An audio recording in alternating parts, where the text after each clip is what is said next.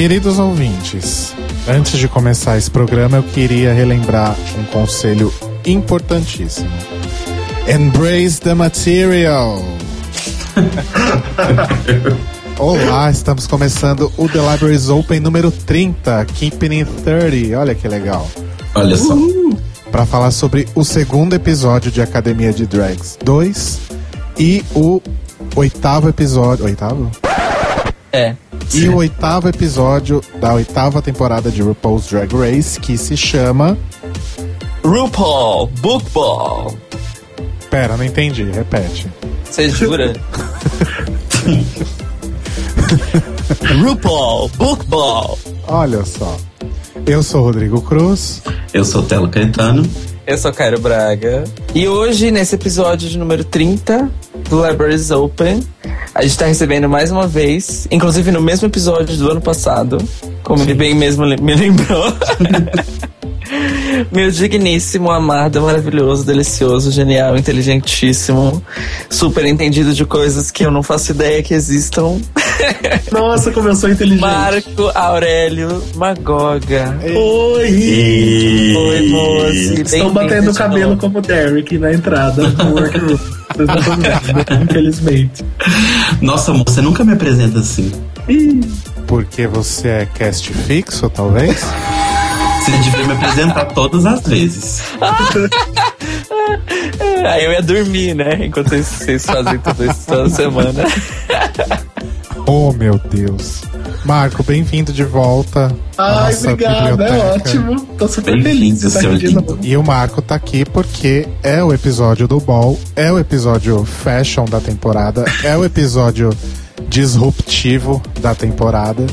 Então o Marco está aqui para fazer belos comentários sobre os vários looks desse episódio, Oh, Lord. E também de Academia de Drags. que também teve coisas incríveis essa semana, mas a gente vai falar sobre isso já Sim. já. Por enquanto, o meu digníssimo, maravilhoso, lindo, gostoso, tesudo, inteligente, criativo, divertido, amado, respeitado, idolatrado Telo Caetano Ai, gente, sou eu! vai ler os comentários sobre o episódio da semana passada. Vamos lá. Oh, seu lindo. É super espontâneo, você vê. Super natural, né? Super.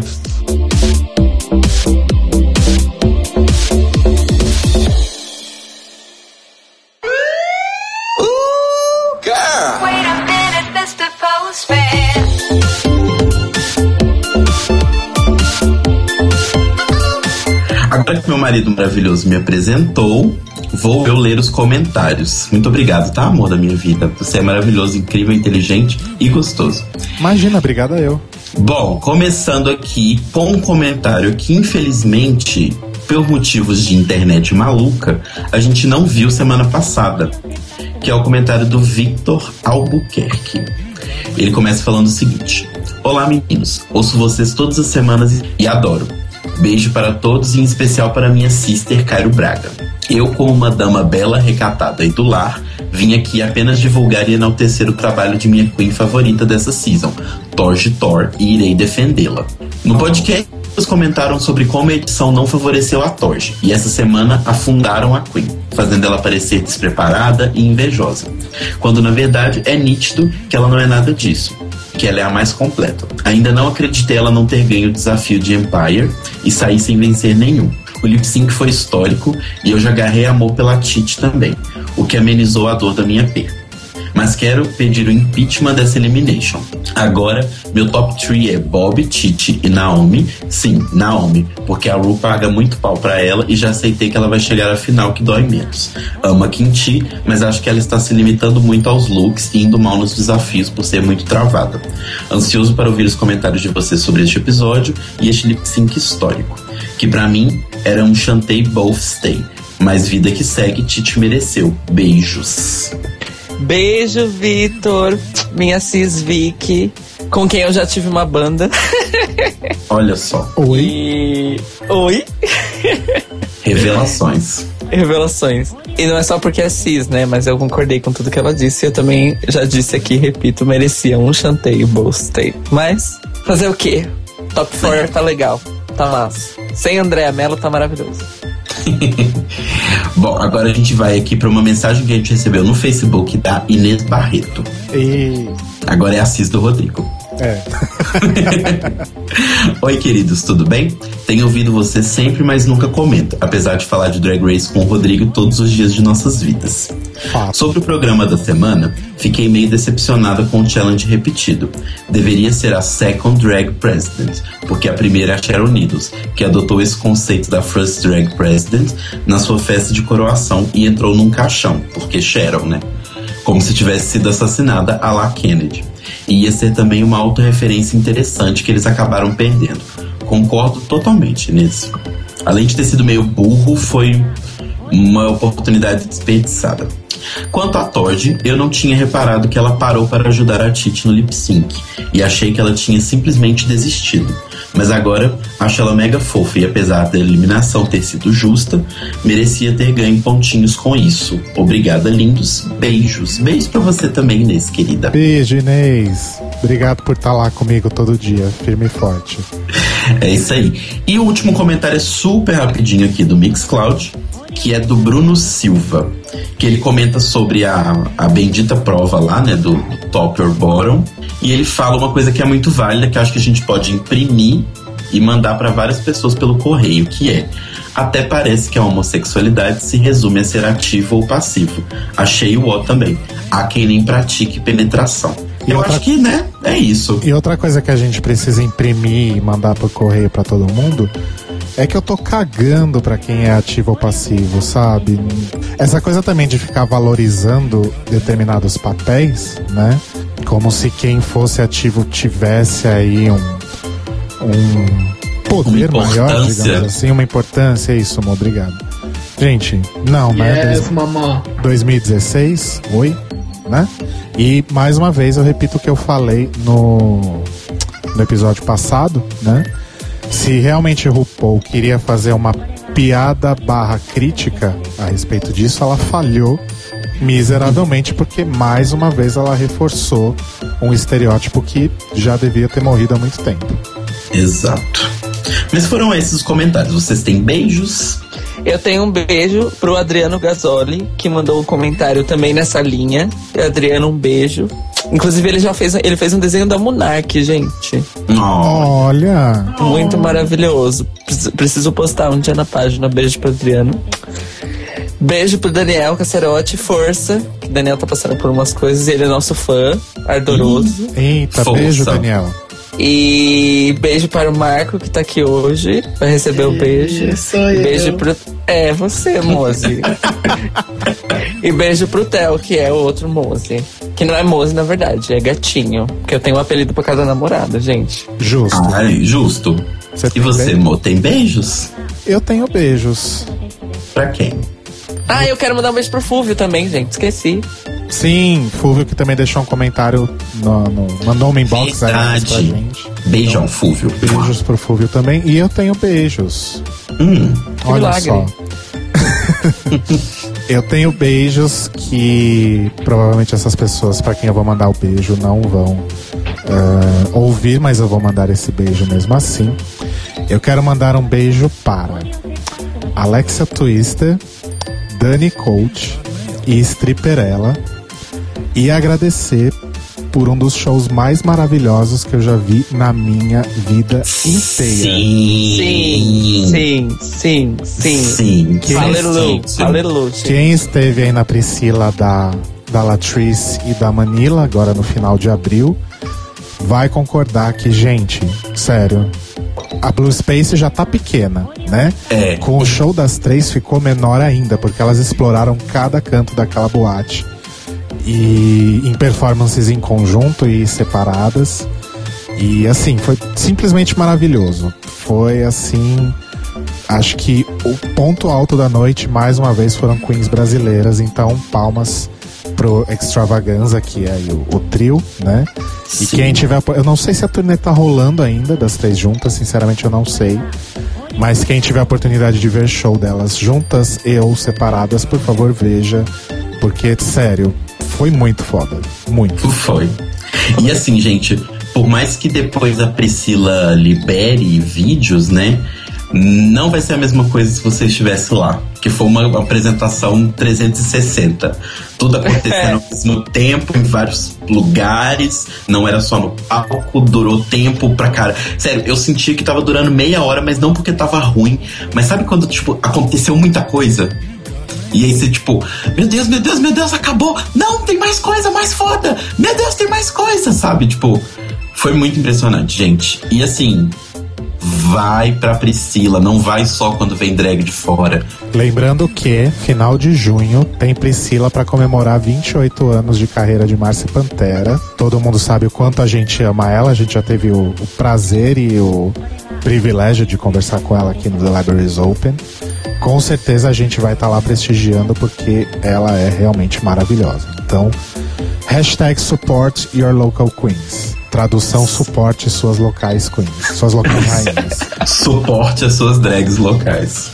Vamos E lá. eu tenho beijo. Ai, desculpa, amor, esqueci de ser. Bom, o meu beijo vai para uma pessoa que me xingou porque eu não mandei beijo pra ela e realmente eu fiz errado, que é a Safira Dandelion, que é drag daqui de BH, é maravilhosa, é incrível. Curtam a fanpage dela. Beijos, more. Mua. Continua brilhando sempre. Beijo, Mo- Safira.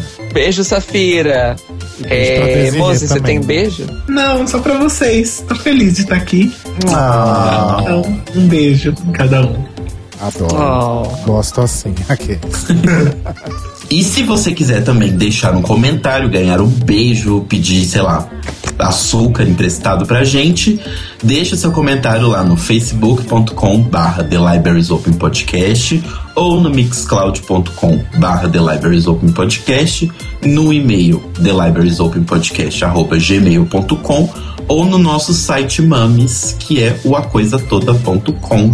É isso aí. E agora vamos falar então sobre Drags Academy, a louca.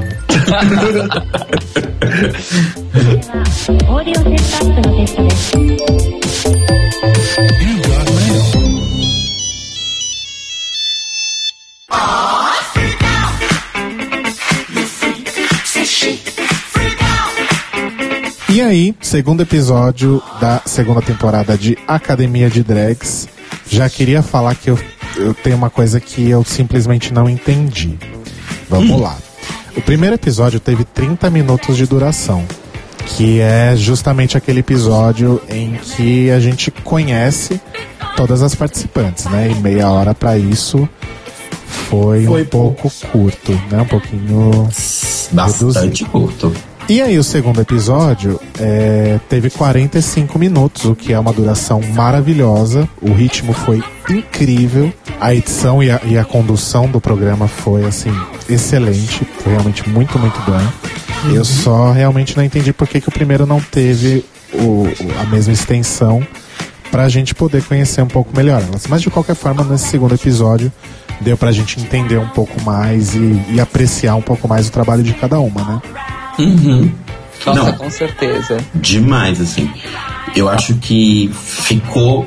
Assim, eu tenho um, um certo incômodo com as conversas, mas isso não é uma coisa de academia, é uma coisa de RuPaul, é uma coisa de qualquer reality show Reality. de competição que são essas conversas pré-episódio. Sabe, do tipo, ai, vamos chegar aqui e a gente naturalmente vai começar a falar sobre um boy. Porque não é natural. E não é porque, porque, sei lá, as pessoas são falsas ou nada disso. É porque, querendo ou não, elas estão falando sobre um assunto definido e as pessoas não sabem atuar. Tipo, ninguém ali é ator profissional, ninguém é obrigado. Todo mundo é drag, então, de certa forma, atua, mas não é ator profissional. Então, fica meio, né. Um né. pouco espontâneo, né? É, não fica muito espontâneo. Agora, questão de espontaneidade, Alexia Twister, né? Gente, Merece palmas, beijos. Sim! E o Tocantins inteiro. Ela roubou, pra mim, ela roubou a cena até da Silvete. Mesmo Sim, quando a, a, a Silvete tava falando, eu me pegava olhando pra cara da Alexia só pra ver a reação dela. Sim, não. E assim, Incrível. por mais que a Silvete é, seja legal e tal, a Silvete tem umas piadinhas engraçadas até e tal, mas assim, tava indo o episódio, a, a Alexia e tal, até quando ela erra, ela consegue ser maravilhosa, porque ela consegue virar aquilo pra uma piada e pra alguma Sim. coisa. Então você percebe que a pessoa tem um traquejo ali. Aí quando entrou a Silvete, eu fiquei tipo, ah, Mas o episódio tava mais legal antes. Talvez seja a pressão de não ser apresentadora também. Talvez se ela fosse apresentadora não fosse tão natural. Tem Talvez. isso também, né? É verdade. Agora sim, eu entendo perfeitamente por que, a produção escolheu é, Silvete pra, pra ser a host, né? Pra ser apresentadora do programa, porque, queira ou não, e concordem com isso ou não, ela é uma, uma drag queen de projeção realmente nacional. E ela é a host de São Paulo, né? E tem muito- uma coisa que ela faz bem é rostear as coisas. E muita gente pauta, na verdade, é, a referência de drag queen no Brasil para a maioria das pessoas é a Silvete, né? Você fala de drag queen, a maioria das pessoas lembram de Silvete Montilla. Então, óbvio que tinha que chamá-la realmente para ajudar a repercutir o programa. Mas, gente, sério, pra mim, Alexa Twister tinha que apresentar a partir da terceira temporada e tocar o programa sozinha, porque ela Eu simplesmente apoio. arrasou. E não, a melhor parte foi as meninas super é, as- entrando no lance de que, tipo, ai, na semana passada, semana passada, semana passada isso, semana passada aquilo. Aí a Alexa chega, bom. E a, Maca, e a Bárbara, que, a Bárbara, né, que foi eliminada ontem. Sim, isso foi maravilhoso. E eles deixaram, tipo, foi muito bom. A melhor parte foi que eles deixaram, né? Uma coisa que eu tô gostando da edição é isso, tipo, essa coisa de ficar preto e branco e aí, tipo, mostrar que é uma parte que foi errada. Eu acho que é tão charmoso porque se eles começassem a picotar muito, eu acho que ia deixar uma cara muito. Muito artificial. E não tá artificial. Tá, Verdade. tipo, muito natural, sabe? Tá, tipo, gente, a gente tá aqui numa competição, é a segunda temporada, tá melhorando pra caramba. Da primeira pra segunda já foi um salto enorme, da segunda pra terceira vai ser ainda maior, eu tenho certeza. E assim, foda-se que a gente errou, continua, vida que segue. E outra, eu achei interessante porque é um. É, um, é uma maneira, vamos dizer assim, fazendo o paralelo com Drag Race, é uma maneira de incorporar o Untucked, entre aspas. Sim. Que eu acho É. que funciona muito bem. Tá funcionando muito bem. E é, eu, nossa, eu achei as coisas que eu vi de problemas técnicos de edição do episódio passado, nesse já não teve nenhum.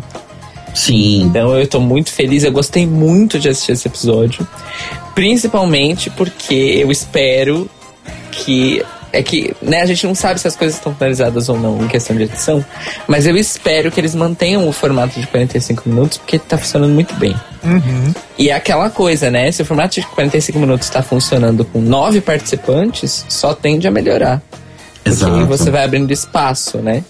Uhum. É, Mas vamos falar do da prova rápida, gente. Meu Deus, meu Deus. Vamos. Gente, Gente, eu só queria fazer um comentário sobre as pessoas que falam mal das nossas rainhas locais. É, elas fizeram aquilo em 40 minutos. Sim. Pois é, elas André. fizeram aquilo em 40 minutos. A Andrea Mello teve horas pra montar aquela cara dela e ela nunca consegue montar aquela porra. Duas horas pra pintar a sobrancelha. né? Gente, sério. E ainda vem me dizer que no Brasil não tem drag boy? Vai tomar no cu. Gente, e é uma coisa que me deixou muito chocado, assim, é que pelo menos nessa questão de, de maquiagem, essa questão da, da criatividade, é, eu acho que tá estão todas muito bem niveladas, assim, sabe? Todas fizeram alguma coisa muito interessante. A Fefe talvez tenha sido um pouco mais fraca, até por aquele lance de ter pintado só meia cara. Mas ainda assim eu não conseguiria fazer o que ela fez, nem se eu ficasse horas tentando, sabe? A Fefe fez uma coisa mais high fashion. Teve uma coisa que. Assim, a Fefe saiu do que a prova pedia, porque a prova realmente pedia a questão da mimese. Mas, desculpa, da mimetização, perdão. É, eu ia- Isso. ela saiu um pouco do lance de mimetizar a estampa da Chita no rosto. É, mas o que ela fez e as pessoas não prestaram atenção, e eu, e eu prestei atenção até antes de ver o episódio, porque a Malona postou isso no Face, foi que ela pintou as unhas na paleta. Uhum. Então, na verdade, ela meio que dobra, ela deu uma dobrada na proposta, mas ela infelizmente foi criticada por isso. Então, mas eu posso ser um pouco chato? Posso, né? Sempre. Eu, eu particularmente não sei se um desafio de mimetização caberia num reality drag. É, é, é um desafio constante, por exemplo, no Skin Wars, onde eles são pintores corporais e maquiadores profissionais. Por isso que eu achei muito interessante, inclusive, o que a Duda fez porque ela não, não se misturou no tecido, mas ela se inspirou no tecido e fez uma maquiagem. Eu acho que seria até mais interessante e mais legal para julgar se a proposta fosse essa. Vocês têm um tecido e vocês têm que fazer um editorial com ele. Então façam uma maquiagem inspirada. Uhum. Porque é, exigiria menos um critério super técnico, que não precisa necessariamente ser competência de uma drag, e eu acho que seria até o resultado mais interessante, porque teria mais criatividade. Mas isso sou eu, né? Mas gostei muito do resultado do episódio. Mas você sabe que. é- é isso que você falou, eu entendo e tal, mas sabe que eu achei. Eu também fiquei surpreso com o desafio, mas eu achei que foi uma forma de. de como eu posso dizer? Eu acho que é uma forma de, de estabelecer para elas, as participantes, e para todos os espectadores, que ser drag não envolve só fazer aquela maquiagem de sempre, aquele contorno, aquela sobrancelha, aquele nariz e aquela boca. E eu acho que isso foi reforçado pelo fato de logo em seguida o professor da semana ser o Ícaro. E, e que o Ícaro, e aí o Ícaro deu esse texto assim de forma mais explícita. Entendeu? Sim. Então eu achei que foi meio que complementar. Inclusive, Drag Race aprenda com a academia de drags a ter uma linha temática. Tá? Ai, por favor. Sim. Sim. Então, eu lembrei muito do que a Duda falou no episódio que ela participou com a gente do Snatch Game. Que muitas drags, até por uma questão, acho que de velocidade, tem que ficar pronta rápido. Estão uma- muito acostumadas a fazer sempre o mesmo olho, fazer sempre o mesmo nariz, sempre a mesma boca. E eu acho que esse tipo de prova, apesar de concordar com o Marco de que é não é muito que a proposta, né, deveria ser, eu acho que é legal para abrir a mente delas de que o rosto delas pode ser uma tela para diversas coisas. E a gente teve, igual o cara falou, a participação do Ícaro, justamente com a montação dele de Roy que é tipo um desenho, basicamente, que ele monta com maquiagem no rosto dele. Então, eu acho que, por mais que foi um pouquinho off, eu acho que foi bem interessante e, graças a Deus, tinha a ver com o tema de depois, né? Com a continuação. E vocês concordam que a Sarah foi a melhor? Porque pra mim ela realmente foi a melhor, melhor mesmo. Eu teria votado na Malona. Sério. Porque assim, eu gostei do da Malona, mas eu acho que o da, o da Malona, pelo menos quando eu, quando eu tava vendo e tal, me pareceu que os traços estavam um pouco esfumaçados. E É, então, eu gostei por causa disso mesmo. É, eu ia falar isso. O da Malona, a Malona tentou, inclusive, o esfumaçado dela. Eu interpretei, assim, não só a intenção dela, mas o visual, de que ela, ela tava mimetizando até um nível além, porque ela tava tentando emular a textura do tecido no rosto dela. Sim, a sombra e tal. É. Exato, é. mas, mas eu acho que não fica, assim, não, não seria captável pela câmera. Entendeu o que eu quis dizer? Então, Entendi. nesse ponto, pra mim, eu acho que o da Sarah ficou melhor porque os traços estavam mais firmes. E você realmente, sério, realmente ela copiou a textura no rosto dela. Eu achei muito impressionante. É, então, é porque assim, quando o Cabral disse que, ah, eu tenho três favoritas, eu achei que eles ia- ele ia falar quais eram as três. Mas ele comentou mais de três meninas, né? Não, ele falou comentou três. algumas. Não, ele comentou algumas. Não, ele não falou quais, são, quais eram as três favoritas. Porque ele falou assim: eu tenho três favoritas. Aí ele falou é, de alguém, aí ele falou da Mina, aí ele falou da Fefe, aí ele falou da Malona. Mas pelo, que eu mas pelo que eu entendi, foi a Mina, a Malona e a Malona. Sarah. É, eu também entendi isso. E a Fefe foi a pior. É. Ele Sim. falou até. Ele falou bem claro que a Fefe era a pior, que ela não tinha cumprido o desafio. Você não tinha nem aqui, linda. É, foi bem assim mesmo. É, então eu acabei perdendo esse fio da meada. Mas eu concordo com ele que foram as três melhores. Inclusive na, na foto, que porque na página da academia eles postam uma foto do episódio no dia que o episódio vai ao ar. Eu juro pra vocês que na foto, numa primeira batida de olho, eu não achei a mina. Eu também. Eu juro pra vocês Que eu tive que ficar. Eu fiquei contando quantas bichas tinham naquela foto. E eles postaram as fotos individuais também, né? Sem tratamento nenhum, o que eu achei meio. É, podia ter dado uma tratadinha, né? Podia recortar, né? Só o rosto, porque ficou a galera com o camisetão que tava assim. Tchá. Sim, mas olha, eu vou falar que essa foto de capa, né, que a academia colocou, Ficou Essa linda. ficou linda. ficou muito linda. Uhum. E eu achei que no geral, no geral, todas as meninas foram, fizeram coisas bem legais nessa, nessa prova.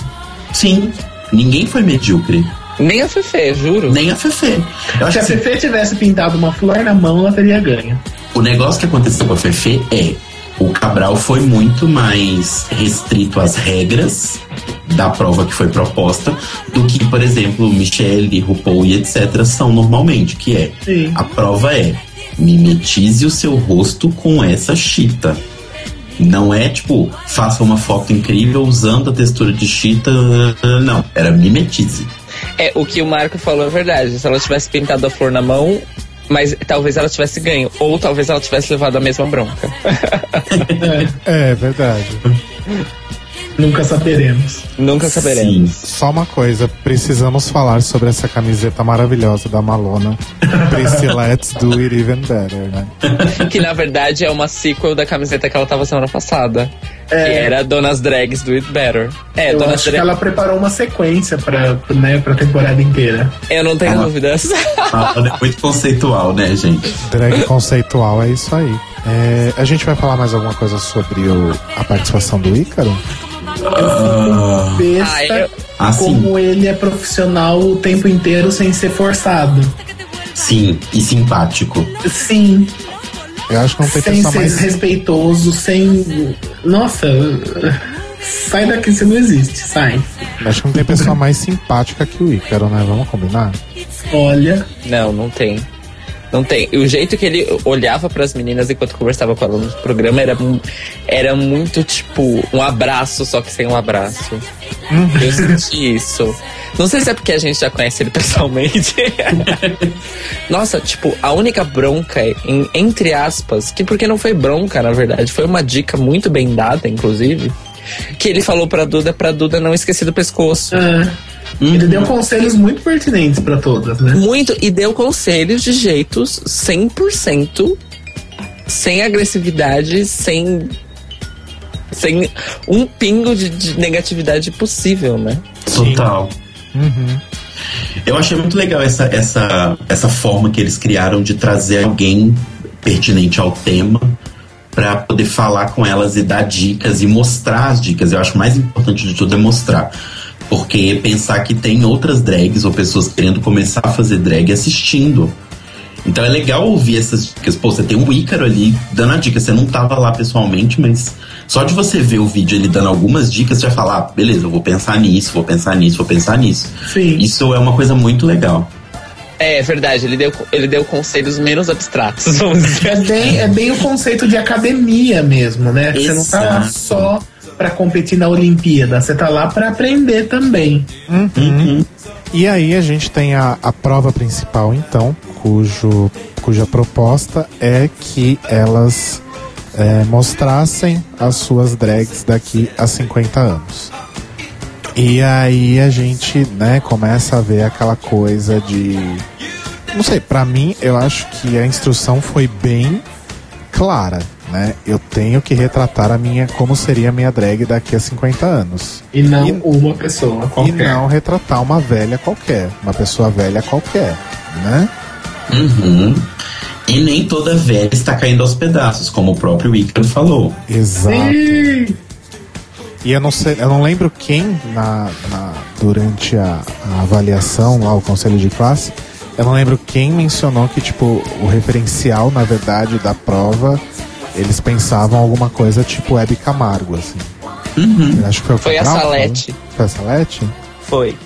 Ela falou, ela falou, ela meio que deu essa crítica de que, tipo, É, A maioria do- terror. a maioria, é, a maioria das pessoas ficou muito focada no- na velha decrépita e ela sentiu falta de ex- ex- exemplos, vamos dizer assim, de, de pessoas idosas mais saudáveis, entre aspas.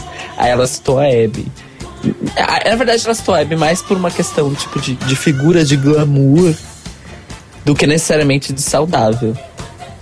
Mas eu entendi o ponto dela. Apesar de algumas poucas meninas terem subvertido isso, me- mesmo que por, vamos dizer, por vias cômicas.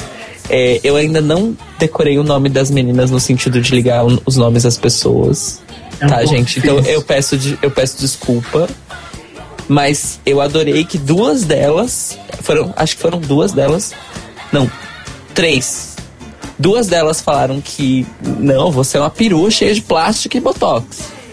E, e- e, é, acho que três delas fizeram essa proposta, duas delas fizeram boas maquiagens com relação a isso, a terceira não, nem tanto. Eu acho que uma delas, inclusive, pegou o rosto, é, colou o rosto com durex e maquiou por cima pra fazer a- o esticado. Eu vi errado Não, Foi eu vi isso também. e eu, e eu achei genial. eu achei muito uma ótima ideia, por sinal. É... É isso, né? Perdi o fio da meada, desculpa. Mas eu gostei muito dessa, desse desafio, além de ter essa parte delas, delas emularem uma maquiagem de pessoa mais velha e tal, né? Pra emular as rugas e tal. Da ideia de juntar elas e fazer e fazer um uma improvisação, né? Elas tinham uma, uma ideia principal do que, que deveria acontecer, era uma festa de aniversário, etc. Mas a partir dali cada uma ia pro lado que fosse, né? Mas assim, a única coisa que me incomodou um pouco foi esse negócio de que ia sair uma de cada time obrigatoriamente. Porque o time, por exemplo, da, da Malona, apesar da. Acabou que a Makayla que foi, né? Pra, eu não, assim, a Makayla ela tava meio off do resto da galera, mas eu não achei que ela tava ruim. Mas é, não tava só boa não ornou com o resto mesmo. Não, então, mas, Mas é, no outro grande- grupo tinha gente pior. É, então, no o, o lance da Makayla foi porque ela foi é, na cena. Eu não falo nem de visual, mesmo que de visual. Eu achei o visual dela de velha muito bom. Porque, considerando o que eu conheço da Makayla enquanto drag, parece que é realmente a Makayla daqui a 50 anos, entendeu? Ela fez realmente uma senhora nordestina, como ela falou que faria, né? Em homenagem Exato, aos avós exato. e tal. É, mas ainda foi a Makayla, não foi Sim. uma velha qualquer. Hum. O- a grande questão é que ela estava fora da sintonia das outras meninas na cena. Sim.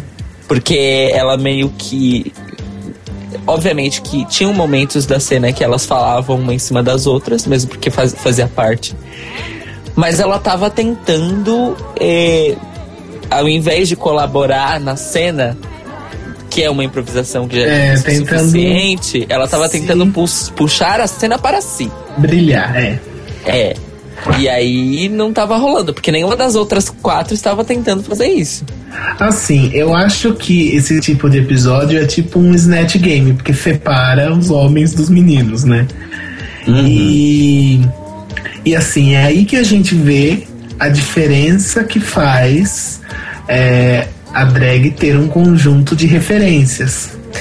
Porque enquanto todo mundo, ou a maioria delas, foi para uma velha decrépita ou estereotipada, o que, que a Malona fez? E inclusive acabou ganhando o desafio. Ela fez uma mulher rica, eu achei totalmente inspirada na Karen Walker do Will and Grace. E total. inclusive a piada do casaco de pele. É, Foi, né, eu, eu consegui relacionar. E, e assim, e é aí que você vê referências. Você não precisa gritar o tempo todo. Você pode estar tá chamando atenção na cena só pela sua cara. E é, o seu personagem ser sólido porque você tem referências e conhecimento de várias coisas para montar aquilo. Você não precisa se, se pautar só num estereótipo. E é isso que faz a diferença, eu acho, em desafios de atuação, né? Concordo e, e assim, sendo que das drags ali, enquanto personagem drag ah, desse grupo aqui eu mais conhecia entre a, a personagem e a Malona, aquela é a Malona daqui a 50 anos. Sim. Isso se não for a Malona agora, hein? Shade Button. eu amo, porque ela teve aqui semana passada, né? Eu já posso soltar o Shade. E eu gostei muito também da, da caracterização que a Mina fez. Ai, a De gestual, foi- de voz. Sim, sim. Foi muito divertido. E é muito legal porque E é essa muito é outra mina também. É, nossa, muito a mina. E eu acho que, claro, claro que dessa vez rolou aquele lance de é, as meninas que estão salvas podem ir, porque a gente vai comentar as melhores e as piores. Obrigado, academia, por ter feito isso nesse episódio. Sim. Rendeu muito mais. Mas eu gostaria muito de ter visto a mina receber elogios, porque ela mereceu. Merecia elogios. Porque o personagem dela foi muito consistente. E aquele lance de sair da voz e voltar pra voz, ela ficou na voz o tempo inteiro. E eu gostaria de mandar um beijo pra drag do primeiro grupo que fez aquele conceito do eu tô puta porque eu achei que eu tava vindo pro seu velório. Foi muito legal aquele Sim. só eu achei muito legal. Claro que, claro que é, poderia ter sido mais explorado, mas era uma, uma improvisação de cena. Nem todo mundo tem ah, o feeling pra Eu fazer acho que foi a aquilo. Sasha Zimmer, né, que fez isso. Eu adorei e eu também achei que a caracterização dela tava muito boa. Dessa. Sim. E ela também não saiu do personagem nenhum. Inclusive o véuzinho ajuda, né? Super truque. Mas então, mas fez sentido, não foi só truque, sabe? Então, mas acabou ajudando, né? Ok. Bom, e aí então foram aí pra recuperação a Makaila, que inclusive tinha vencido o primeiro episódio. Então mostra aí que Silvete é tão volátil quanto o RuPaul, né?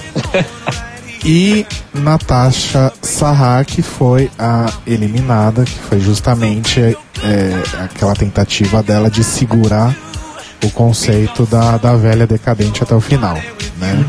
Então realmente ficava um pouco difícil fazer um lip sync legal daquela forma, por mais que ela tenha Até tentado. dava se ela tivesse feito mais estereotipado ainda e ficado tarada. Ou mais cômico, né? Porque É, não foi então. engraçado. Nossa, se ela tivesse ido, tipo, full on, velha surda, Uhum. teria sido incrível, porque ela já tava quase lá Uhum. no personagem dela, da movimentação e tal. E assim, é, ela foi eliminada. Esse lip sync, no geral, já foi bem melhor que o primeiro dessa temporada. A Makaila realmente fez um lip sync muito bom. É, como eu falei hoje mais cedo pro Marco, não foi à toa que ela ganhou Rainha da Virada no passado. E é bem o que ela fez no Rainha também. É bem o estilão dela. Ela tem esse, esse, esse estilo que eu acho que funciona. Sim. É, Ainda mais naquela música. Nossa, ainda mais aquela música da Tulipa, que é uma música super, tipo, bailinho, né? É, Aquela música é muito mas eu quero dar kudos pra, pra Natasha, que foi eliminada, porque o, o comprometimento dela em manter a personagem eu achei admirável. De verdade. É. Um A execução pouco. não foi tão boa, mas o comprometimento, Não, o, com- o estrelas. comprometimento vale, vale alguma coisa no meu coração, entendeu? Então, Sim. espero ver show da- shows da Natasha por aí. E só dizer que eu vou adotar pra vida a expressão da Duda de cagamos na meia calça e rodamos pro alto, que eu achei maravilhosa.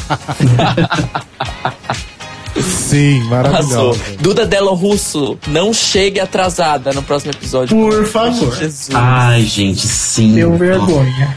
Bom, antes da gente então mudar aí de canal e ir pro outro programa, eu queria fazer três comentários rápidos. Ou quatro, não sei. Bom, primeiro, eu gostei muito da forma como os times foram escolhidos. Achei genial e inusitado. A segunda coisa é que eu não gostei da Duda Delo Russo levar bronca porque chegou atrasada. Eu acho, achei, sei lá, desnecessário, talvez, não sei. É, então, eu acho Mas é showbiz, né? showbiz e ele, vamos dizer que tinha uma justificativa do tal regulamento. Vamos dizer assim. É, porque no primeiro ela não foi chamada, né? Já era uma reincidência. é, pois só, é. Só digo uma coisa. Monark na, na terceira temporada, por favor, tá? Também tem uns, tem uns problemas de pontualidade aí. Então vamos já começar a trabalhar isso, né? Que próxima isso, temporada. imagina o Cairo. Tão pontual. Ele só é pontual pra pegar o marco na rodoviária. Espero, né? Pelo menos. Não é pelo jeito. Bom, e Marco caiu. Nossa, fui salva pelo gongo agora, hein?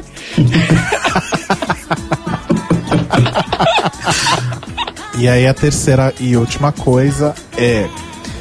é, bom, a Academia de Drags tem esse nome porque realmente é uma escola, entre aspas, né?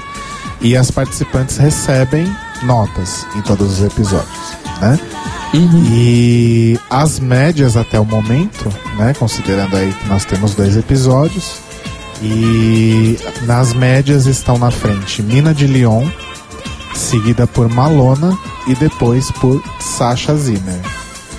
Eu não sei até que ponto esse critério de notas vai ser importante na decisão da, da vencedora final, né? É, Mas, nada é muito explicado, né? exato. É. Mas considerando isso como um primeiro parâmetro, pelo menos, Mina de Lyon tá aí na frente. E, E Malona é a, é a runner-up da, da temporada. Vamos ver como que isso vai evoluir ao longo dos episódios.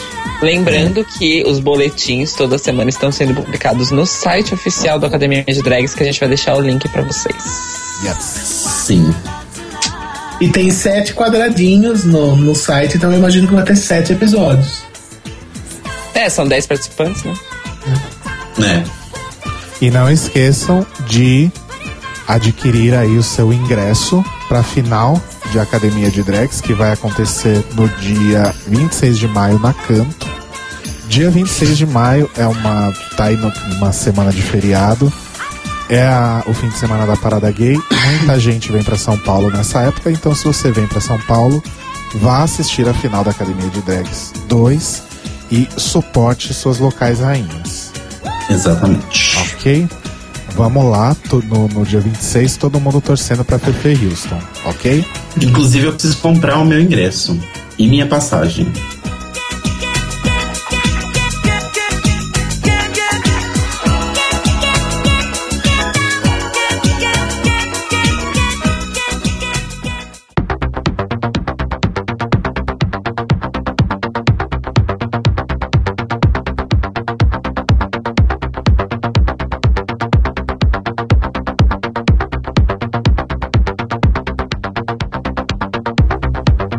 E aí chegamos então no famoso and famigerado episódio do Ball, né? E inclusive essa temporada de, de Drag Race acabou seguindo aquele roteirinho eh, padrão, né? Que a gente tá vendo mais ou menos aí desde a terceira temporada, mas que a gente ama e adora. Porque na sétima temporada houve aí algumas tentativas de mudar um pouco essa, essa linearidade e falhamos miseravelmente, né? Como acompanhamos ano passado. Mas enfim, o fato é que chegamos ao bom mais uma vez. Tô digredindo tanto hoje, né? Mas ok. É, Marco Aurélio Domingos Magoga, Eu. conte para nós as suas impressões de forma geral sobre o bom. Então, é, a gente tem, obviamente, a gente tinha um, um top 5 de responsa para fazer, e mas eu achei assim. Eu, eu até comentei com o Caio que eu achei um pouco desconexo a ligação dos temas. Eu até entendo o Balls ser de livros e ser autobiográfico, né? Então, bebê, mamãe e eu. Mas enfiar junto com isso um, um musical de comédia de uma série underground com piadas super complexas que não tem muito a ver com o restante. Então eu achei que ficou meio, meio bagunçado Concordo. né, faltou um pouco de coerência, eu acho, na, na questão toda. Mas assim, em, em, em termos de resultado, é, eu achei bem bacana. Uma coisa, né, comentando já de maneira geral, uma coisa que eu não achei legal, que eu achei que prejudicou um pouco, é elas us- terem que usar materiais do brechó ao invés da parede de tecidos, o que fez com que algum dos looks dos bebês, por exemplo, ficassem muito iguais. Uhum. E, e no look das mães, né, para quem não levou, eram roupas bem qualquer coisa. Não sei se já eram delas ou se é porque tiveram que pegar daquelas roupas daquele brechó. Então eu achei que isso prejudicou um pouco. É, é, é mais legal você fornecer o material bruto do que você dar coisa pronta, porque realmente corre o risco de ficar todo mundo igual. Mas no restante eu achei bem legal, justamente porque chegou, né, no, no, nessa quase final, algumas queens que têm referência de moda. Uhum. Sim, total. Então, então assim, pra mim as mais interessantes foram realmente Naomi e Kinti, como era de se esperar. Mas você não gostou da Titi? Eu achei ela tão legal. A Titi, eu até marquei nas minha, na minha anotação que a referência dela foi a redenção da Dorothy. Ai, sim. Sim. Porque ela pegou exatamente o que ela fez na Dorothy e fez agora com um material não convencional, que é o que ela domina, e aí ela conseguiu dar o formato. Porque da outra vez ela fez com tecido, em cima ficou duro e sem forma, e embaixo ficou aquela coisa mole. Com papel, é claro que fica diferente, porque dá para amassar embaixo e fazer textura, e em cima fica estruturado né? E aí ela né, completou com os acessórios de papel e tal. Mas em termos de forma, não é nada muito inovador. É, é o que ela já fez no programa. Só foi melhor executado. Sim. É, não, porque assim, num, num geral, eu, eu tava tendo muitos problemas com a Titi nos episódios anteriores. E nesse episódio eu realmente fiquei muito satisfeito com o que ela apresentou. Tanto de, de atitude, Sim. principalmente, porque a atitude dela era uma coisa que me incomodava. Mas tanto de atitude quanto de looks. Eu acho que os três looks dela ficaram muito interessantes. É, o bebê eu achei meio qualquer coisa.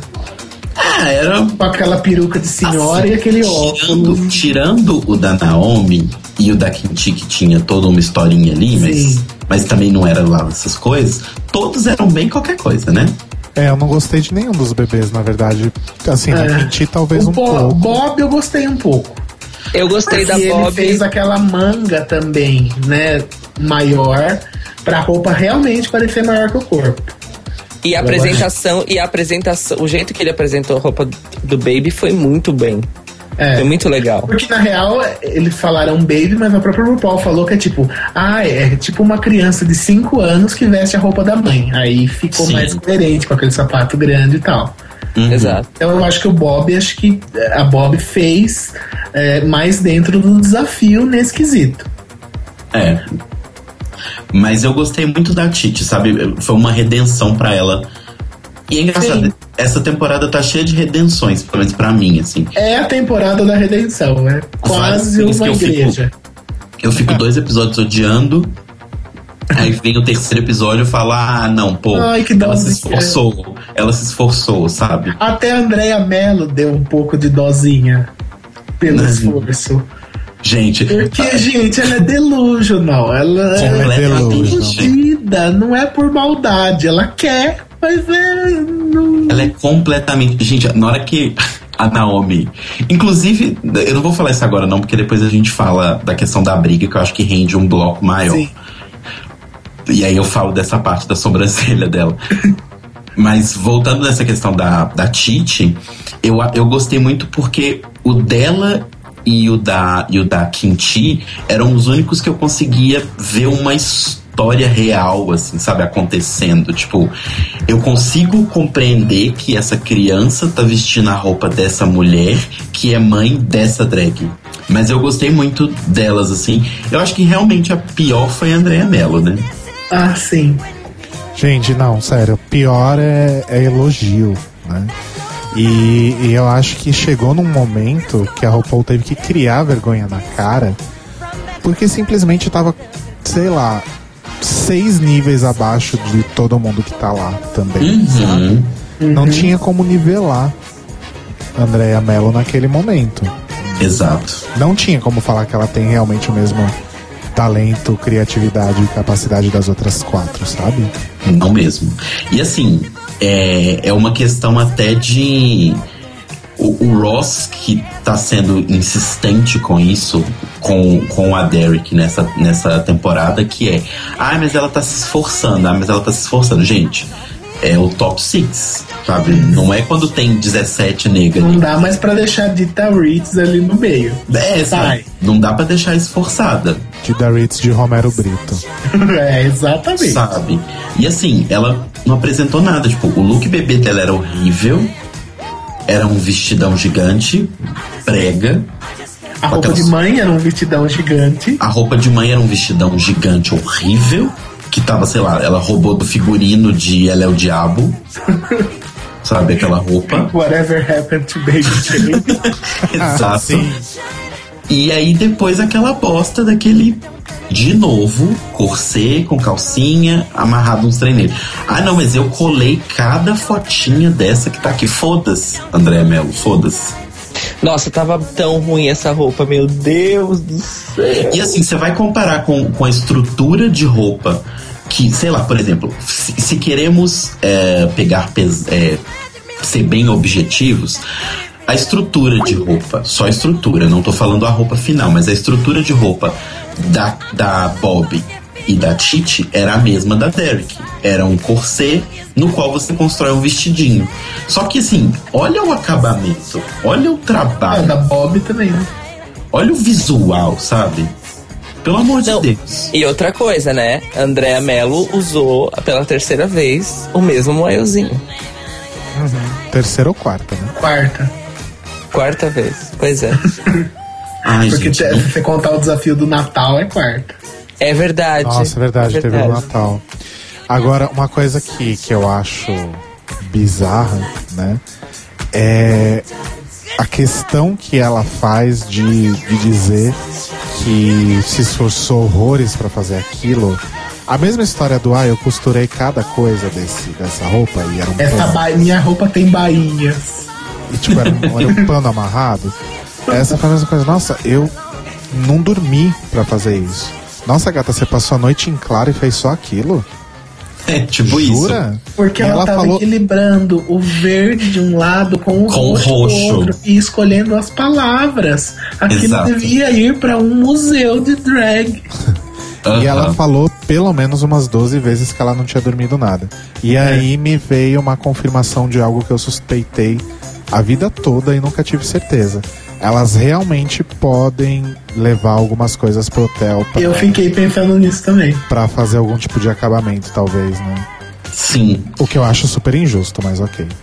É, é injusto e nisso a gente percebe que a gente às vezes acha que elas têm pouco tempo, elas falam sempre isso.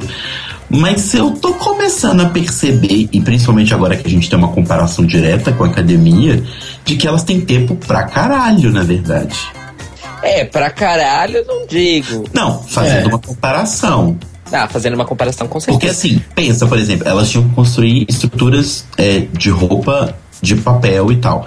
Mas, por exemplo, eu acho que, sinceramente, assim, não é porque eu não gosto dela, não é por nada disso, mas eu acho que até o visual da Bárbara, que foi eliminada semana passada no desafio de papel de academia, até a roupa que ela fez tá mil vezes mais dentro do desafio de construir uma roupa de papel do que a da Derek. Sim. Nossa, com certeza. Inclusive, amei isso. Elas fiz- e elas fizeram, lembrando sempre, em uma hora e meia. Tudo. É, pois é, né?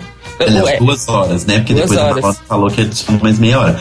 Mas assim, vamos pensar isso, sabe? Tipo, você ficou um dia inteiro trabalhando, depois você foi pro hotel com o negócio, foi dormir às duas da manhã, porque ela repetiu isso 300 vezes, igual o Rodrigo falou. E aí você me chega com essa bosta, porque você tava equilibrando o verde com o roxo. tipo, gata, você vai ser iluminada por uma luz rosa e amarela no palco. Foda-se. Não, e outra coisa, se ela não tivesse falado aquilo, porque é um detalhe em- no- na, na borda do, do, do, do maiô, em cima do peito, que se, ela não, do toque, né? Ela e a Tord estavam trabalhada no toque. que se ela não tivesse falado, eu nunca tinha visto na minha vida inteira. Mas Que ela assim, tinha colocado verde de um lado e roxo do outro. Assim como isso. foi no desafio de papel do Academia de Drags, é, se destaca claramente quem tem mais referência.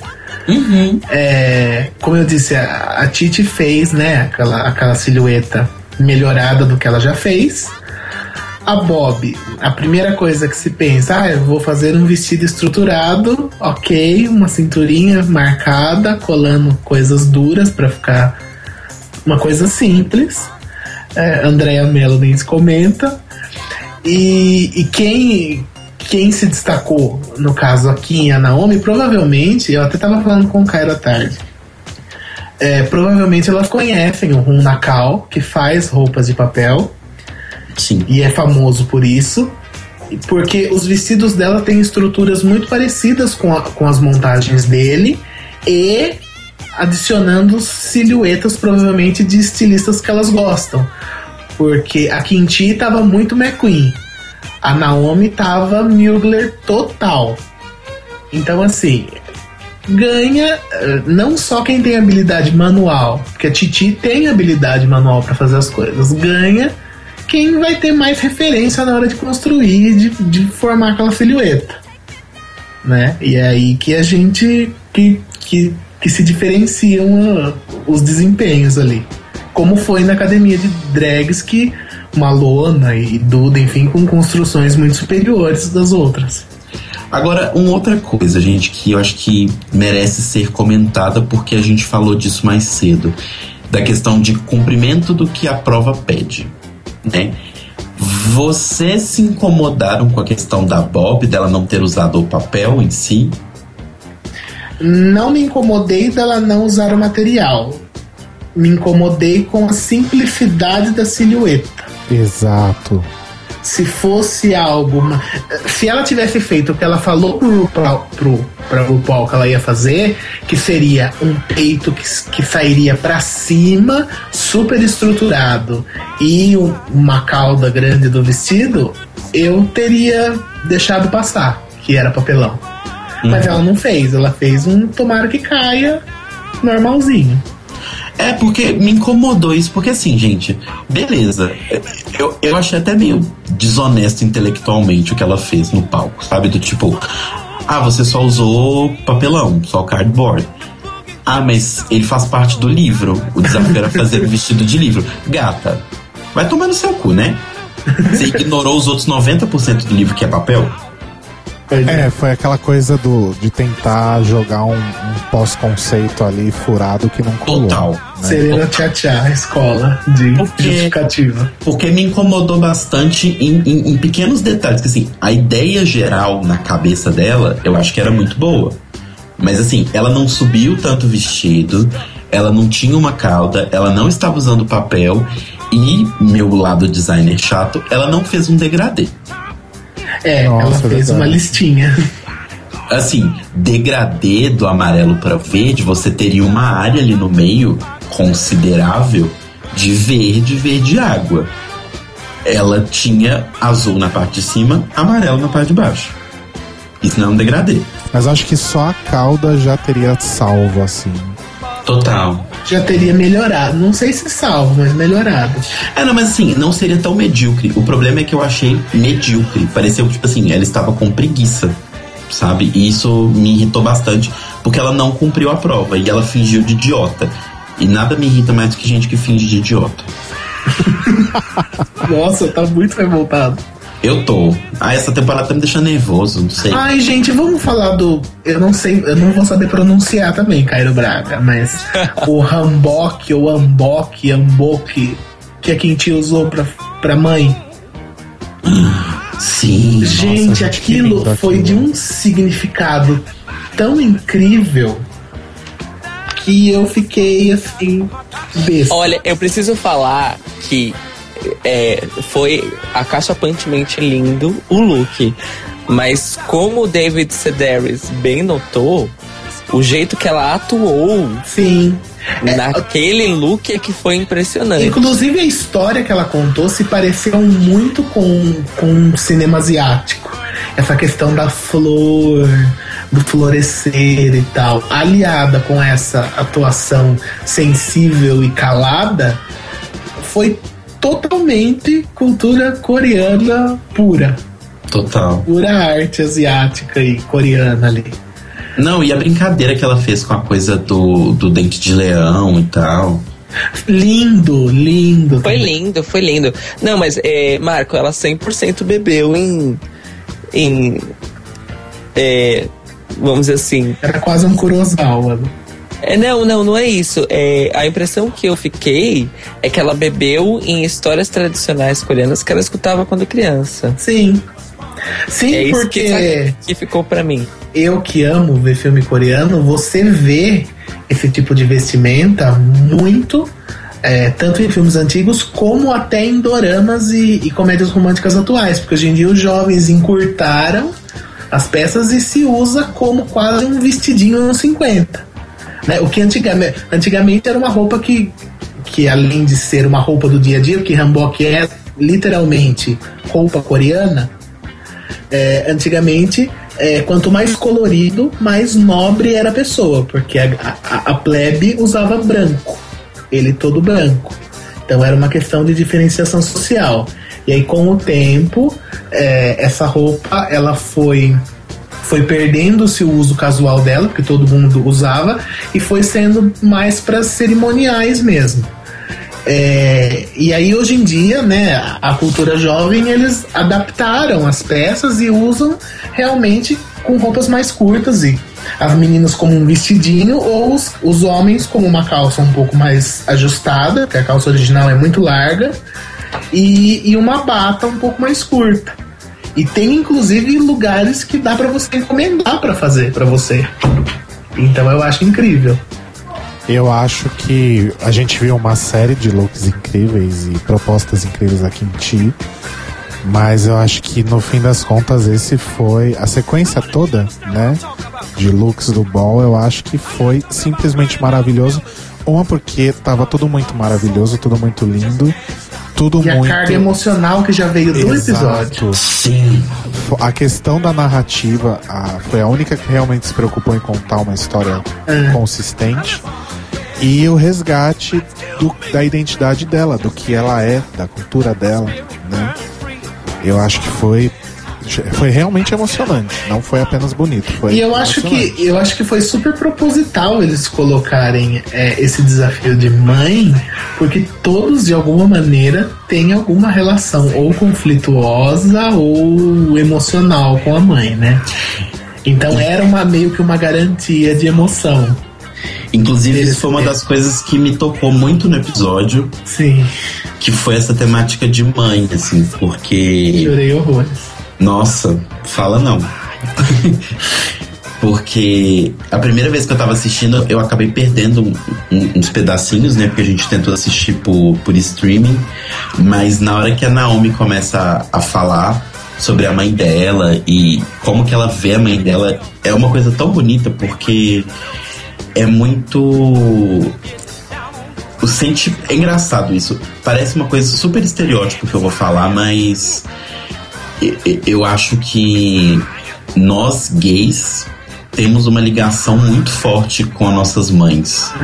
É, é a questão do feminino, né? Da, É, mas eu acho que associado com delicadeza, a gente acaba, né? É, E eu é acho um que- mecanismo psicológico a ser identificado. Sim, e eu acho que é uma coisa que assim, como a própria sociedade acaba empurrando isso, o feminino pra cima da gente, a mãe da gente, se a gente parar pra pensar, é o exemplo que a gente tem mais forte de feminino forte. Então ela não é um feminino fraco, um feminino frágil. Todo mundo tem essa visão da mãe, porque mãe é foda. É um fato, sabe? Mãe é foda. Todo mundo tem uma história de como a sua mãe é foda. Por mais que talvez você tenha, tipo, talvez problemas com ela, todo mundo tem uma história de como, pô, minha mãe era foda pra caralho, ela fazia isso, isso, isso, isso, isso, isso, porque é uma construção que a gente tem na, na nossa cultura, sabe? Mundial, eu acho, não é nenhuma coisa de cultura brasileira ou americana.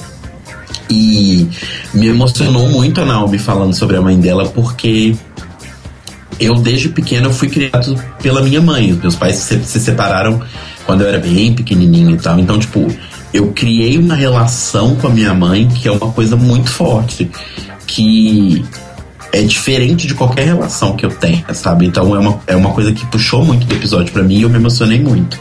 duas coisas que me chamam a atenção. Uma é que a própria, o próprio fato de Aranha ser tão grudidinha tem uma certa raiz crítica, né? Que ela recebeu na relação tão conflituosa e não resolvida que ela tem com a mãe, né? De, de ter sido criticado e tal. Até, até a Andrea Mello me fez chorar nesse episódio. e, e, e assim, eu acho um pouco injusto a Bob criticar a Kim por não contar que ela é drag pra mãe, porque a Bob aparentemente vem de uma relação muito fa muito tranquila com a mãe dela nesse termo de aceitação e ignora toda uma cultura asiática muito machista e muito opressora Sim. né? Não é simplesmente, ai, você tem que dar oportunidade pra ela. Ela provavelmente já antevê a reação dela e é por isso que ela não conta. Ela, ela tem que partir, inclusive, de um, de, um, de um princípio muito básico que é Quintin nasceu na Coreia. A Bob Exatamente. nasceu em Nova York. É, vamos ter empatia com o amiguinho, né? É, sabe, tipo, é, entenda o lugar de fala do amiguinho. Exatamente.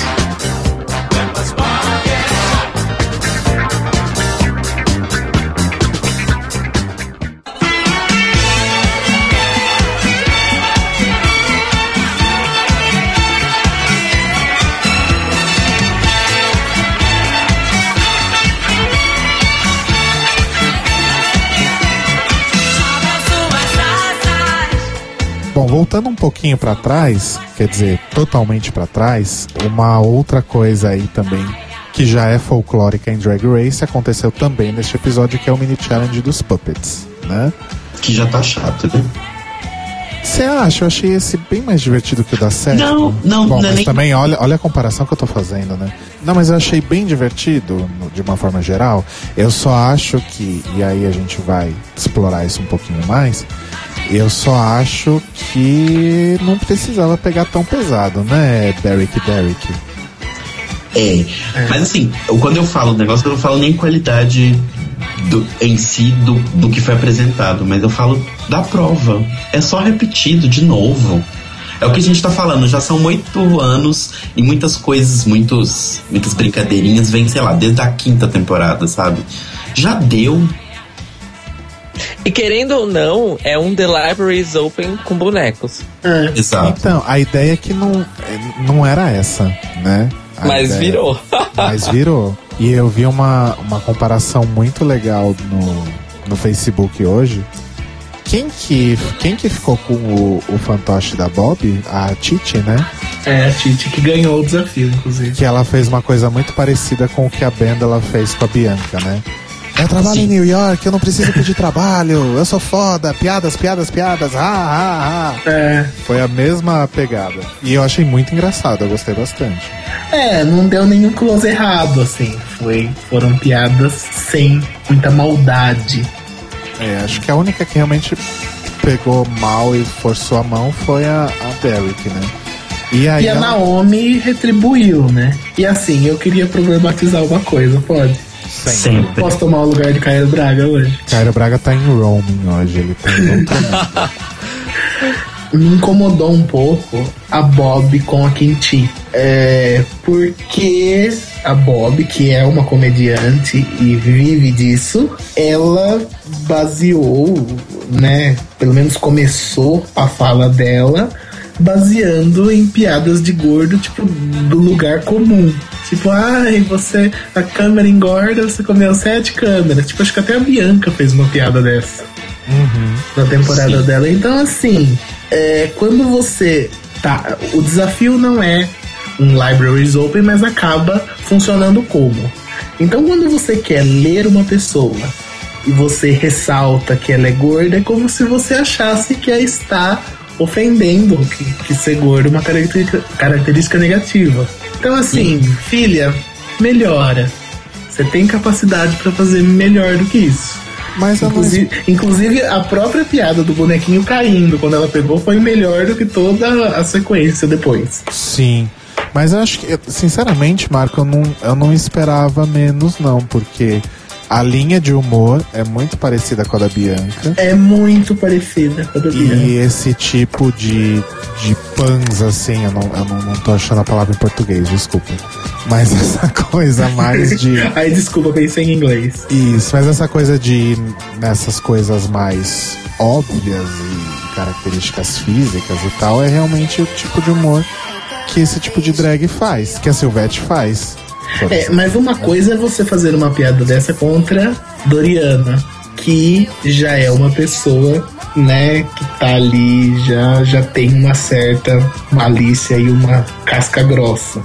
Outra coisa é você fazer piadas com uma pessoa que há dois episódios atrás estava chorando no espelho porque, né, tem todo um problema de aceitação com tudo isso. Então eu acho que, que realmente, né, amiga, Falta vamos melhorar. sensibilidade, né? Uhum. Mas assim, eu super concordo com isso, mas é, para mim, pelo menos, essa coisa da Bob era esperada. É, eu só acho que realmente o, o que deixou um pouco aí de constrangimento foi a Derek. E uma coisa que eu não entendi na Derek até hoje, do primeiro episódio até agora, e também agora eu não faço mais questão de entender, é por que, que ela cria todo esse clima, toda essa encrenca, joga todo esse shade na workroom e quando chega no Untucked, ainda que ela esteja safe, e ainda que ela tenha feito discursos do tipo costurei tudo isso e fiquei a noite inteira acordada, o resto do Untucked, ela passa acariciando todas as outras queens. Eu sinceramente achei que nesse Untucked ela ia abraçar a Naomi e dar um beijo nela em algum momento. Então eu não entendo esse tipo de atitude, sabe? Tipo, na hora ali do, do, do, do programa, parece que ela tá querendo fazer um mise-en-scène pra aparecer e no Untucked ela, ela finalmente se torna mais humana, ou será que é o contrário? Não sei. É, eu acho que o problema da Derek é que é assim. Sabe quando você tem o seu grupo de amigos e aí de repente entra um amigo novo no grupo de amigos? E aí ele não entende as piadas, ele não tá dentro do clima, ele não não tá muito familiarizado com aquilo, mas ao invés de aceitar que ele não está familiarizado e tentar se enturmar e tentar criar os- as próprias historinhas dele com você, ele começa a tentar rir das piadas que ele não tá entendendo. Tipo, ele começa a tentar entrar na- nas coisas que não tem nada a ver com ele e essas coisas. Eu sinto isso um pouco da Derek na vontade dela de entrar para o mundo drag efetivamente, porque hoje ela tá num grupo num, no, mundo drag, mas ela tá meio que a par, né? Ela não tem drag family, ela vem de uma outra construção. Ela não, não, não tem uma construção de noite, ela não tem esse tipo de construção. E eu acho que às vezes essa coisa dela é, é tudo, na verdade, vem da insegurança dela e de uma vontade de ser aceita e de uma inaptidão para poder fazer as coisas. Então, assim, É. ela, não- ela não sabe fazer o reading direito, então ela acaba ficando over, ofendendo. Ela não sabe fazer elogio direito, como é que elogio é feito nesse, nesse universo, então ela acaba exagerando. Ela não sabe como que são como as coisas são feitas de determinadas formas e pra, por se esforçar muito, porque isso é uma coisa que a gente tem que dar pra ela. Ela tá se esforçando muito, ela se esforçou Sim. muito. E eu acho que às vezes isso deixava ela muito desesperada, sabe? Então parecia o tempo todo que essa briga dela, por exemplo, com a Naomi, é uma coisa que se fosse uma outra drag um pouquinho mais, sei lá, vivida, teria rodado na cara. Não, não, porque não precisava nem ofender a Naomi, só virar e falava assim, gatinha, volta a costurar, cuida do seu drag, eu cuido do meu drag e a gente fica assim, É beleza? fazendo um comparativo com a Willam, por exemplo, que também não era de uma família de um circuito drag, mas que mantinha um personagem o tempo todo e aquilo era coerente. A Derek não, a Derek oscila. Sim. Ela quer ser venenosa, mas ao mesmo tempo ela quer ser fofa. Exato. Então acaba não sendo nada. E Às assim, vezes eu acho que ela não sabe se comportar muito bem em grupo. Ela não sabe, é isso que eu tô falando. Eu acho que ela não sabe, ela, ela tá acostumada a, a, a, a, Tipo, se ela sozinha se esforçar pra caramba, vai ter em troca disso várias pessoas pagando o cachê dela e várias pessoas ajudando ela a conseguir fazer outro show onde ela se esforça ainda mais. E eu acho que é uma coisa meio de Queens de Las Vegas também, porque a Coco também era um pouco assim, de ficar muito na defensiva, principalmente quando era criticada. Eu acho que vem de um dia a dia que estão acostumadas a, a receber muitos elogios por causa do trabalho, e quando estão num ambiente em que elas não estão seguras e, e são desafiadas a fazer alguma coisa além, acaba ficando agressiva e, e não sabendo lidar com aquilo. E também, isso é uma questão dessa coisa de críticas, é válido a gente fazer o seguinte pensamento. É, uma drag que se apresenta normalmente em casas noturnas, ela tá ali exposta a pessoas que foram para vê-la, pessoas que não gostam dela, mas que foram lá para ver outra, e pessoas que estão cagando, efetivamente cagando, foram ali para dançar nos intervalos, sabe? Porque precisavam beber uma cachaça ou alguma coisa assim. Quando é um show de Vegas, as pessoas foram para ver a Derek Bell. É, não tá acostumada com, né, com esse tanto de crítica e. Então ela não tá Desconforto. acostumada, ela não tá acostumada a ter que dividir o palco, a ter que explicar o que ela faz pra alguém, porque todo mundo que tá ali vendo ela foi porque quer ver exatamente o que ela vai mostrar. E existe ao mesmo tempo em Drag Race um lance dela querer se enturmar, mas ela também quer saber se defender. E, essas, du- e, essa- e dinamizar essa- essas duas, esses dois modos é que ela não sabe fazer nem um pouco. Porque ela vai para um extremo de vamos se amar e vamos se ajudar. Vamos e aí- defender a make da Trixie e daí no momento seguinte, defender. ai, E você daí- é só modelo, você é horrorosa, cara de mamão. Exato. E detalhe, nesse meio entre ela ir de um, de um espaço da- de comportamento dela para outro, está também a dificuldade que várias queens falaram nos confessionários, que é que ela não sabe lidar com críticas. É, eu não lembro qual foi a queen que falou no, no, no próprio programa, mas falou assim: eu acho que ela nunca foi criticada desse jeito. Ninguém nunca chegou pra ela e falou: olha, Fia, você não sabe fazer isso. É. É, e aí, esse tipo de insegurança gera o tipo de briga e picuinha. Porque eu acho que mais do que uma briga foi uma picuinha que, que aconteceu no, na workroom entre ela e a Naomi. Que é tipo duas pessoas, porque apesar de concordar em muita coisa que a Naomi fala, eu acho que a cabeça dela tava muito fechada Sim. mas duas pessoas, tipo, fazendo uma briguinha, sabe? Boba até, sabe? É, Talvez- mas a, a Naomi reconheceu e partiu dela a aproximação, né, também. Sim, isso eu achei legal. No dia seguinte ela virou, olha, desculpa. É, Minha mãe teria me batido. eu é, visto isso eu achei muito fofo. Isso eu achei muito fofo. Porque é o que a minha mãe faria se eu fizesse isso também. Mas ela reconheceu do tipo, olha, desculpa, é o seu drag, eu tenho o meu, você tem o seu, segue a sua vida. Quer ajuda? Vou te ajudar. E aí rolou um momento maravilhoso, inclusive, né? Que a Derek desenhou a primeira sobrancelha da vida. E aí ela vira e fala assim: Olha pra mim, deixa eu ver se tá reta. Não, não fica tensa, fica normal. Aí a Derek, eu tô normal. Maravilhoso.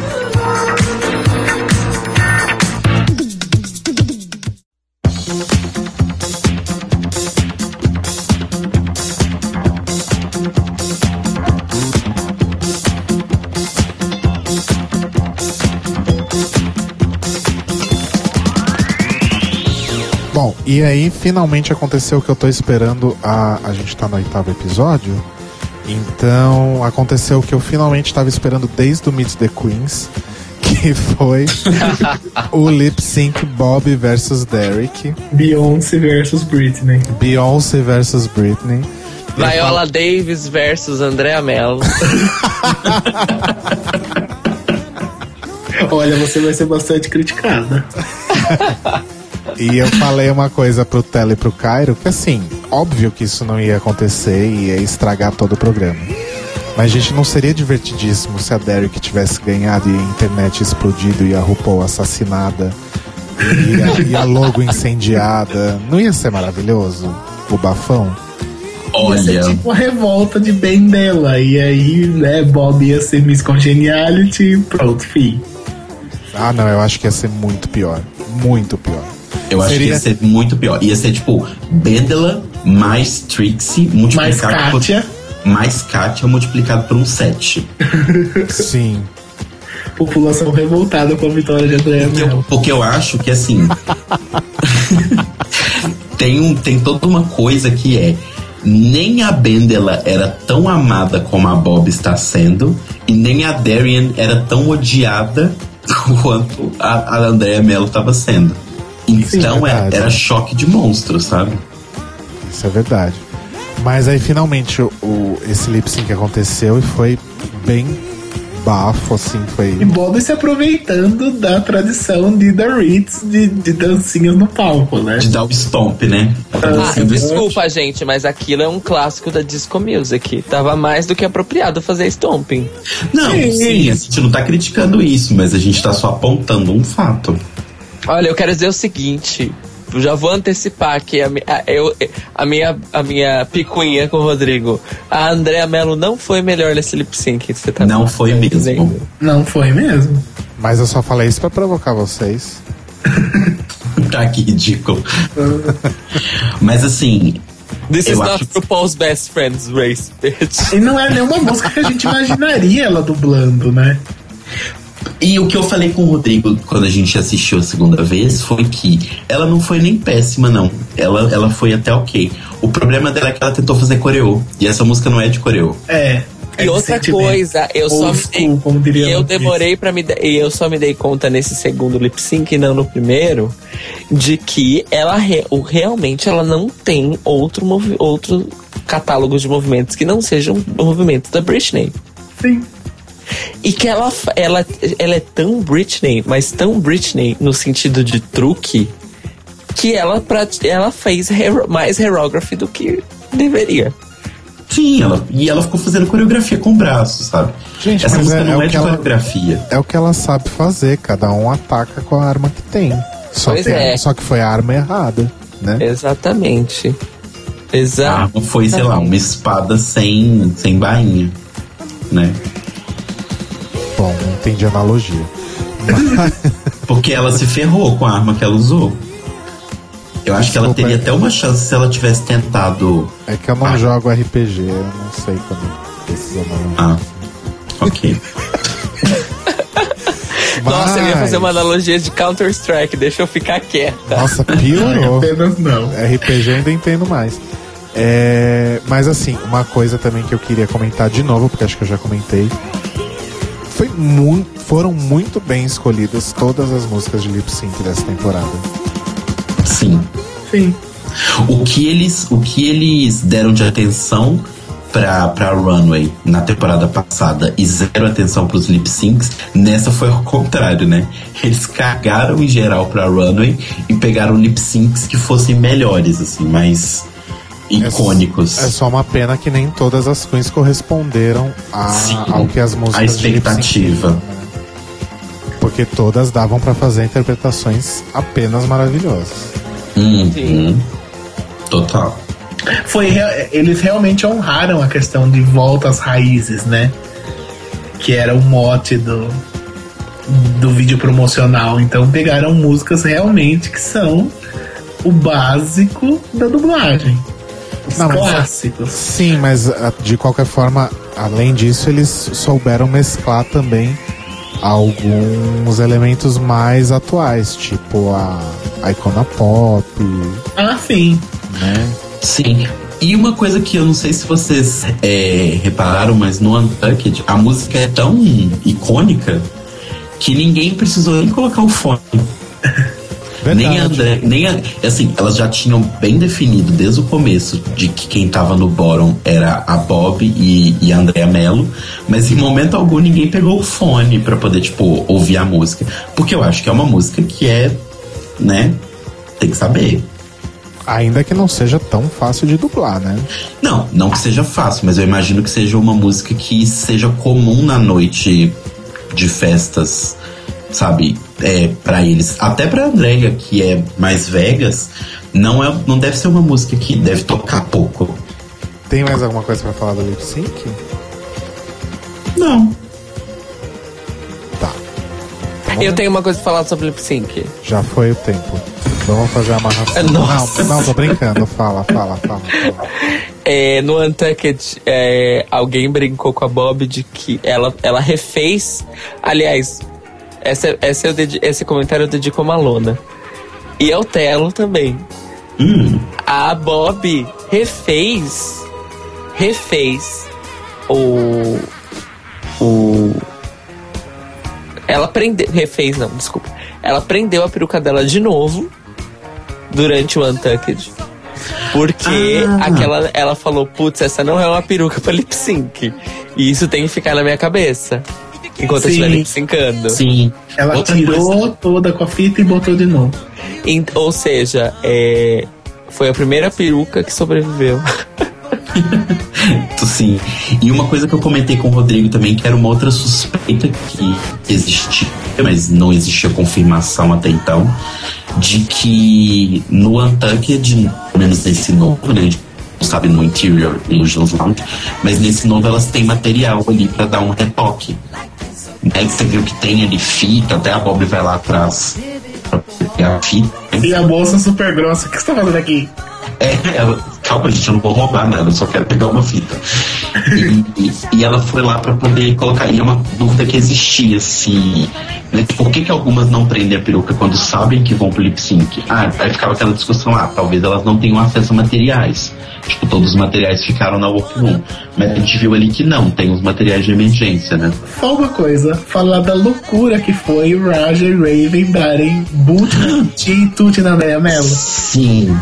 Tava bem. Eu vi isso, fiquei revoltadíssima. Pera, não entendi. Deram- Você viu o tanto de dislikes que tem no vídeo? Não, não vi. Coisa absurda. Não, não vi. O que, que aconteceu, gente? Eu não noto essas coisas. Raja e Raven no review dessa semana deram tut pra, pra roupinha da, da Andrea Mello, pro corset de papel, e boot pra Quinti. Oi? É, porque elas Exato. falaram. Porque elas puderam ver a maquiagem essa semana, quem era a Queen, e, e elas falavam, falaram que esperavam muito mais da Quinti, que acharam muito simples, e que a Andrea Mello, apesar de ser uma roupa simples, estava bem feita e ela, é, e ela fez uma maquiagem de sobrancelha e tal. Tava então uma foi. Tut e Quinti, que foi a vencedora, foi Boot. Gente, não faz sentido. Não faz Tá sentido. bom, é. Tava bêbada as duas. Ignora. Gosto muito delas, mas tem hora que. É, tem hora que amiga, não. Eu, hein? Olha, você vai ser bastante criticado. Pelo Brasil. Gotta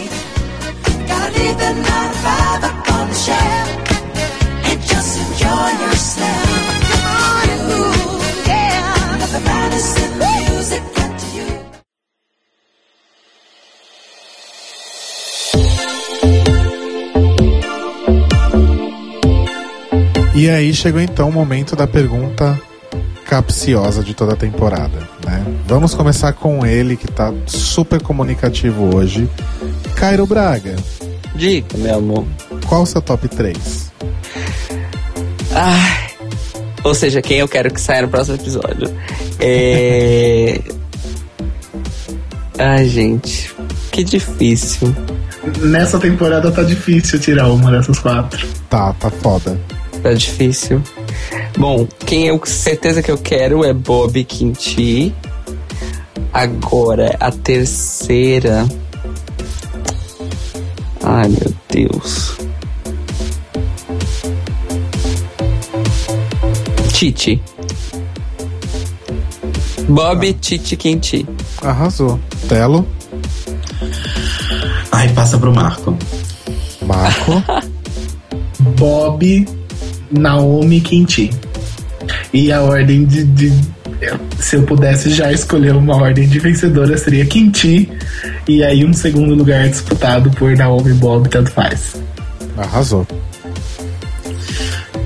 Tá, eu acho que vai ser Bob, Titi, Naomi.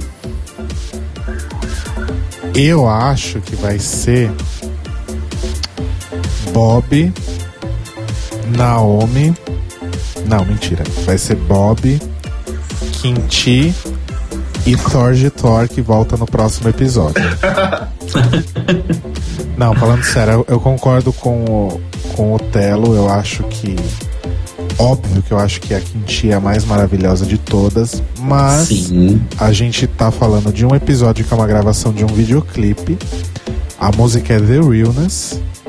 No preview já mostraram a Quinti caindo. Então vai ficar um propaganda. pouco difícil. Assim, uma coisa me falaram hoje que eu achei válido, porque eu tava com esse discurso no conversando com o pessoal aqui de BH, que eu falei, tipo, né, quando a gente tava na questão se a Andréia Mello ia sair ou não, eu falei, olha, gente, sendo bem sincero, se a Andréia Mello não sair no ball, ela está na final. Porque eu acho que o clipe é uma coisa que ela consegue fazer bem. Mas aí me falaram uma coisa muito válida sobre a Quinty se dar mal no clipe e a Andrea Mello teoricamente dar bem. Kennedy Davenport, que é uma dançarina fodida Sim. pra caralho, saiu no clipe. E Pearl ficou. E Pearl ficou. Então, assim, na cabeça da véia RuPaul, só ela que sabe. Eu acho que o Paul gosta de Kim e vai querer levá-la pra final pelo Buzz. Sim, eu acho que existe essa possibilidade. Bob e Kim, eu acho que o Paul vai levar pelo Buzz. Olha, é- é, eu acho que a. Por, sei lá, eu não espero que a Quinti seja péssima no vídeo, mas ela, ela considerando o skill set de todas que nós temos até agora, ela pode ser que seja mais fraca. Mas eu acho que a RuPaul vai salvar ela porque a RuPaul já deixou bem claro que a RuPaul gosta da Quinti. Uhum. Sim. E uma coisa que é legal, que é super interessante, é que não importa, agora que a André Mello saiu, não importa a próxima sair, a gente vai ter, a- pela primeira vez em muito tempo, um top 3 onde ninguém é odiado, né? E onde ninguém é branco. Verdade. Uau, eu não tinha Pega percebido essa. isso. Que nem o top 4 não é branco mais. Exatamente. E acho que a última vez que isso aconteceu foi na terceira temporada. Na terceira. Verdade, né? Que eram duas asiáticas e uma latina. É. Sim. Gente, que foda, eu não tinha percebido isso ainda. E é quase o meu top 3 inicial que eu falei lá no começo, só que troca a Titi pela Dex. Quer dizer, troca a Dex pela Titi. Gente, por que, que você achou em algum momento que a Dex ia chegar no top 3? Porque eu tinha visto coisas dela fora da temporada e eu tinha achado interessante o dela de Eu, maquiagem. ach- eu achei que o top 3 seria Naomi, Kinti e Acid Betty. Eu nunca achei que a Acid Betty ia chegar no.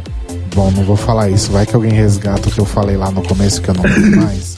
Mas assim, só fazendo uma explicação rápida, do negócio da Dex, a questão que eu acho da Dex é o mesmo problema da Kelly Mental, por exemplo.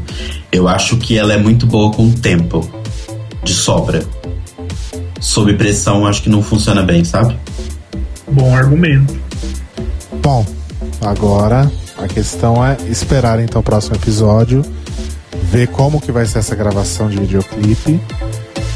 Vamos ver se o episódio também vai ter alguma surpresa ou se vai seguir o mesmo roteirinho de sempre, né?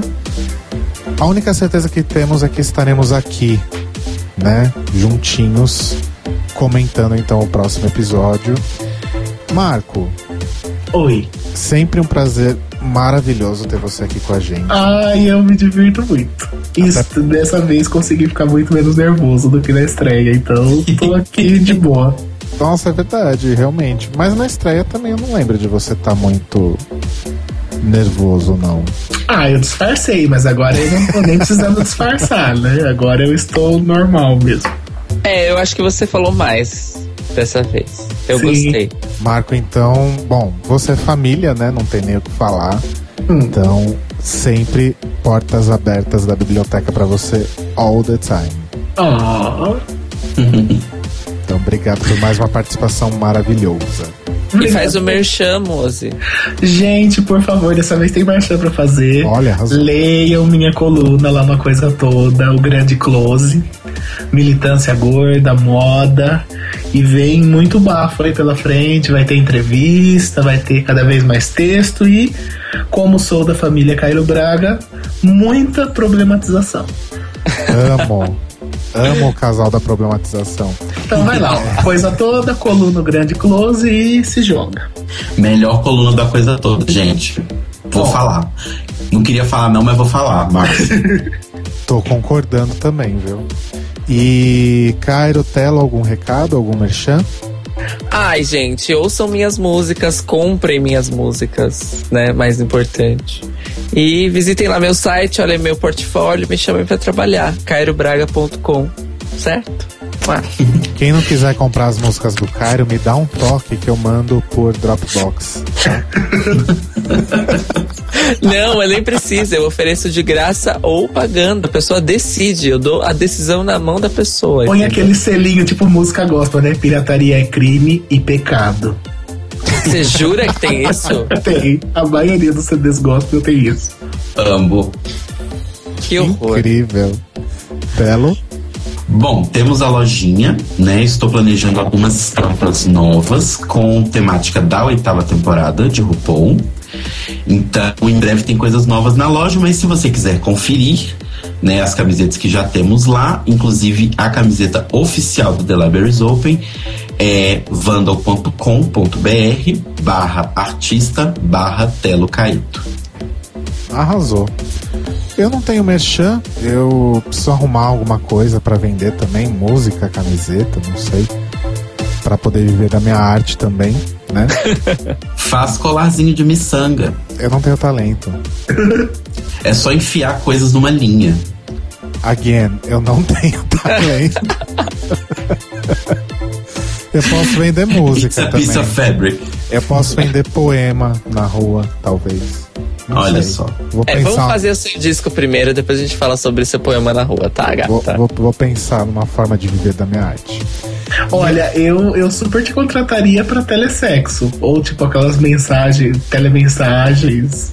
Tenho recebido muitos comentários desse tipo. Eu não acho que a minha voz seja sexy. Você não tem que achar, filha, você tem que aceitar. Então ganhe dinheiro com isso. Ouvintes, vocês que estão aí ouvindo este podcast, minha voz é sexy? Se vocês acham que sim, mandem um e-mail para thelibrariesopenpodcast.gmail.com Se vocês acham que não, não precisa mandar, tá bom? Eu só tenho uma coisa a dizer. Hum, Olha pra mim e me invejem. tá louca. As pessoas não estão te vendo, elas estão te ouvindo. Elas podem abrir minha foto no perfil agora do Facebook. Meu Deus. Bom, pra terminar, eu só digo mais uma coisa. Cansei de ser sexy. Beijo! tchau. Beijo. Beijos.